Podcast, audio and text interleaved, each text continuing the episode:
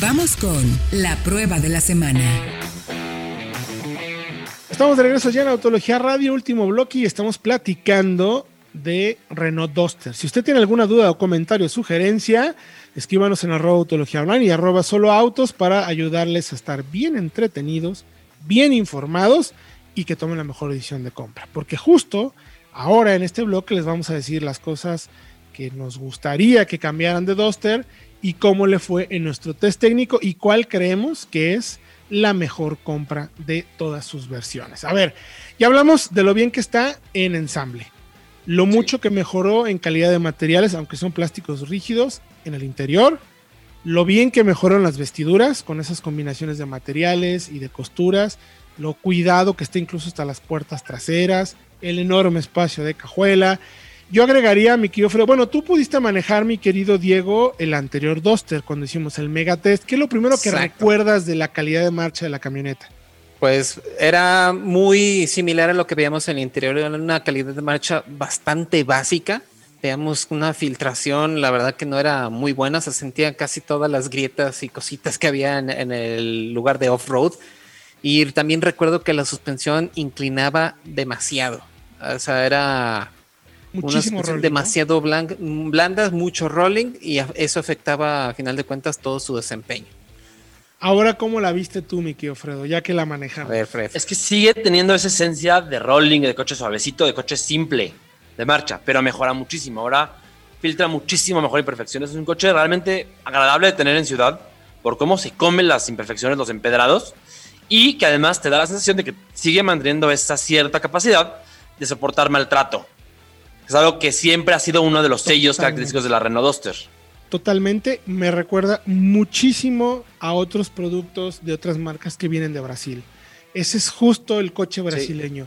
El que no importa si lo llevas a una autopista o lo metes a la montaña porque las características donde vives hay un pésimo terreno o los baches, todo, te vale. O sea, es una camioneta que se come, como bien dices, las imperfecciones del camino y vuelve la marcha agradable cómoda en ciudad.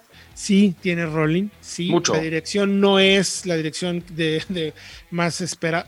A ver, pero creo que lo, hace muy bien y, funciona, mi querido Fredo, porque hay mejor insonorización y creo que le metieron un poquito más de trabajo en amortiguadores más efectivos, ¿no? Más elaborados. Sí, en gran medida y también en parte porque ya tiene SP, que es algo que no tenía antes. ahora, si hay rolling de la carrocería, te da mayor seguridad porque el SP puede intervenir y no permite que las cosas salgan de control.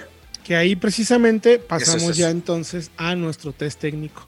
Precisamente, recuerden que en el test técnico lo que hacemos es un análisis del desempeño del vehículo en una situación de emergencia como un cambio de carril, que tú vas, ya ves que en México puedes ir por la calle y es muy difícil que te encuentres un bache o una alcantarilla abierta. No pasa o un perro, o un peatón, un peatón, o eh, un, cono o algo. Tope sin pintar.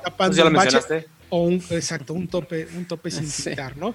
Entonces, lo que en el, en el alce lo que haces es esquivar ese bache, persona, tope, perro o los o similares, y regresar a tu carril porque pues está el otro coche parado, ¿no? O estás ahí. Entonces, simulamos una situación de emergencia en este ejercicio que nos permite ver cómo se comporta el auto. Y déjame decirte, mi querido Diego, que tú no estuviste en esta prueba. Qué sorpresa tan positiva el desempeño de la Duster. La verdad, ya en el anterior test técnico, pues había sido de las últimas, porque era un coche que no transmitía confianza. Al tener la mayor altura al piso, que la modifican, para que se vea más como camioneta, al estar sentado más alto para que te sientas como una camioneta y al no tener SP con suspensiones tan blandas para poderte comer todo lo que sucede en las calles, pues no inspiraba mucha confianza. Y aquí en los primeros ejercicios, ya pensando que teníamos un SP, funcionó mejor. Además, que eso es algo que tenemos que confirmar, mi querido Fredo, traía unas llantas extremadamente buenas. Sí. Sí, unas Michelin Primas y 4 que el juego debe andar en esa medida, que es 17, en no menos de 20 mil pesos. En un coche de un segmento de entrada. Son unas llantas buenísimas que ya quisiera yo para mi coche, vaya. Eh, sí. Buenos neumáticos que influyeron positivamente en el desempeño de la camioneta. Ahora, ya sí sigue siendo el mismo de la generación pasada, pero está muy reforzado y también tiene que ver con que el coche se maneje mucho mejor porque es más firme, el chasis es más sólido, que es lo que le faltaba también al anterior. Correcto. Y depende de un SP que sí puede ser demasiado paranoico en el mejor de los sentidos, Sí. porque te mantiene siempre bajo control. Es decir, hicimos la prueba, primo, eh, tú y yo en el alce. Correcto. Yo lo alcancé a meter a 74 y el coche simplemente te frena y te permite entrar al último carril, quizá tarde, quizá no con la misma efectividad que otros del segmento, pero entras y siempre muy bien eh, controlado y muy bien, muy predecible. Sí, sí, en ese segmento sabemos que las que rifan, las que llevan la carta, los que, las que mandan son Vitara y 2008.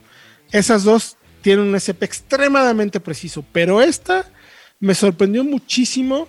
eh, frenado selectivo en las ruedas dependiendo de cómo ibas, pero un frenado brusco en el buen sentido, histérico y paranoico, como dice Fredo, pero entendiendo que, oye, aquí hay un riesgo.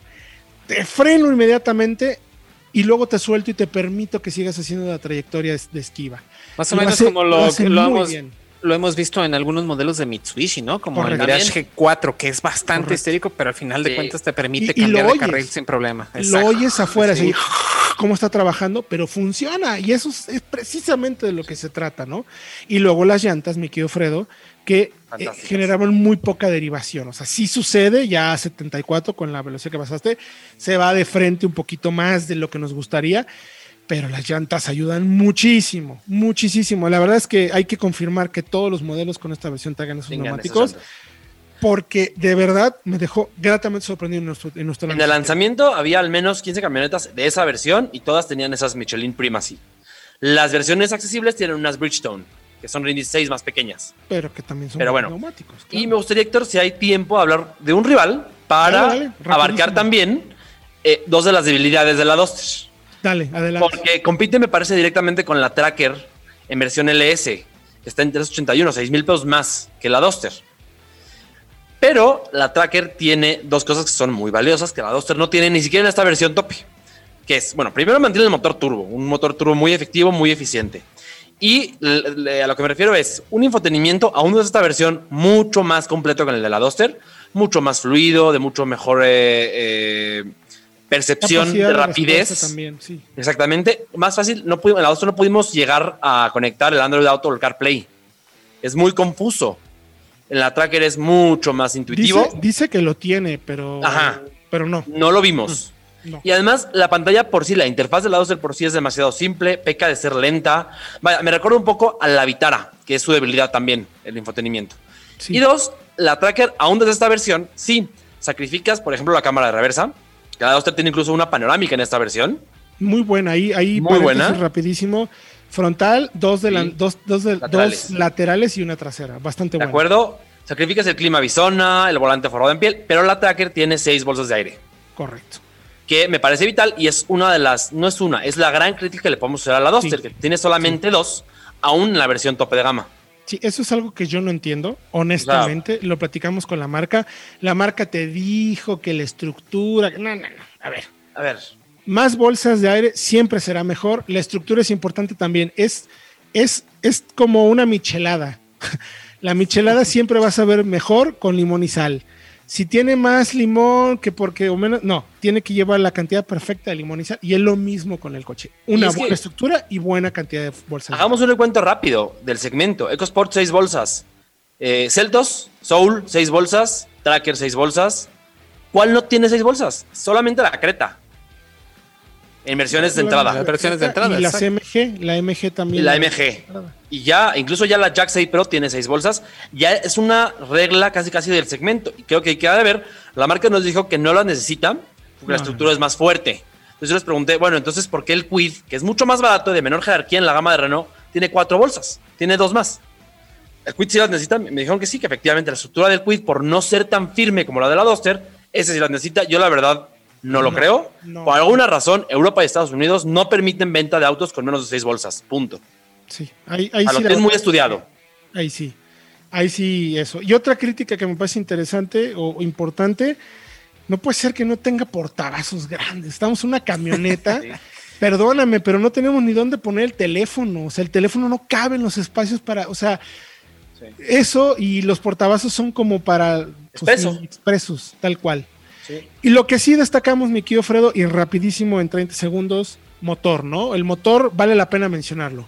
Sí, claro, es motor, esta versión turbo es un motor 1.3 de origen de Daimler. De hecho, es desarrollado en conjunto con Daimler. Lo tienen varios productos de Mercedes-Benz en México, el Clase A, el, GL, el GLA, el CLA, y en Europa lo tienen otros productos de Renault y de Nissan. Motor contundente, efectivo, bueno en consumos, muy bueno. Puedes llegar a ser en carretera hasta 18 por litro. Ya en mixto más bien hace 14, pero es muy buen dato. Y una CBT que quizá no es la más efectiva para acelerar, pero acaba de la mano con el propósito, con el objetivo de un auto urbano, consumos. Eh, tiene poca de estos comportamientos bruscos de las CBTs y eso me gusta. No son muy evidentes. Un poquito más refinada, exactamente. Pero todo eso lo van a poder encontrar en www.autologia.com.mx. Todos los detalles ya adicionales se los replaticamos aquí. Vayan por favor a autologia.com.mx para que chequen todo el detalle de este primer análisis profundo de test técnico de la Renault Duster. Gracias, mi querido Fredo.